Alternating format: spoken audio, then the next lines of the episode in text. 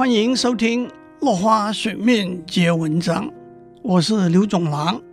今天我们讲成功的要素。成功来自看到别人没有看到的机会，而且要懂得创造新的机会，掌握机会和善用机会。而背后更重要的是做好充分的准备。有一句名言说。每个人都会有特殊的一刻，最可惜的就是那一刻来到的时候，你还没有准备好，没有足够的能力和经验去抓住这宝贵的一刻。圣经马太福音第二十五章里头有一个寓言：十个童女提着灯去迎接新郎，其中五个童女带了灯。却没有准备油。另外五个童女带了灯，也准备了油。半夜，新郎来了，要去迎接的时候，没有准备油的童女还需要外出去买。新郎到了之后，有油的童女把新郎迎进来，就把门关上了。后来买好油回来的童女不得其门而入。这个寓言里头的新郎。就是机会，只有准备好迎接机会的人，才能够把机会迎进来。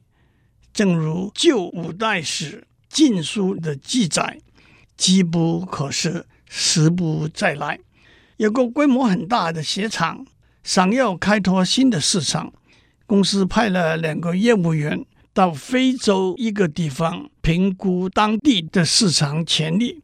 第一个业务到了当地，马上回报公司说：“这里毫无商机可言，因为当地的人都不穿鞋子。”第二个业务到了那里，回报公司说：“这个地方商机无限，因为当地的人没有鞋子可以穿。”古巴有一句成语说：“太阳为每一个人上升”，意思就是说，机会是永远存在的。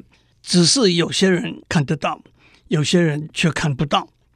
另外一个故事说，有一个年轻人应征一份工作，经理对他说：“年轻人，你来的太迟了，我们已经收到超过一千份申请表格，不可能再聘用你了。”这位年轻人回答说：“那么您为何不聘用我，帮您分类整理这一千份申请表呢？”教育家海伦·凯勒说：“当一个机会的门关上的时候，另外一个机会的门会打开。但是我们往往只看到那已经关上的门，而不去注意那扇打开的门。”企业家许文龙说过：“跌倒了就看看四周有什么可以捡起来的东西。”再回过头来，以 Bill Gates 为例。他从初二开始在学校里编写程式，接着到附近的公司、大学的计算机中心找机会使用电脑。一九七五年，个人电脑革命开始的时候，他已经是一个有七年电脑经验的年轻人了。机会是给做好准备的人。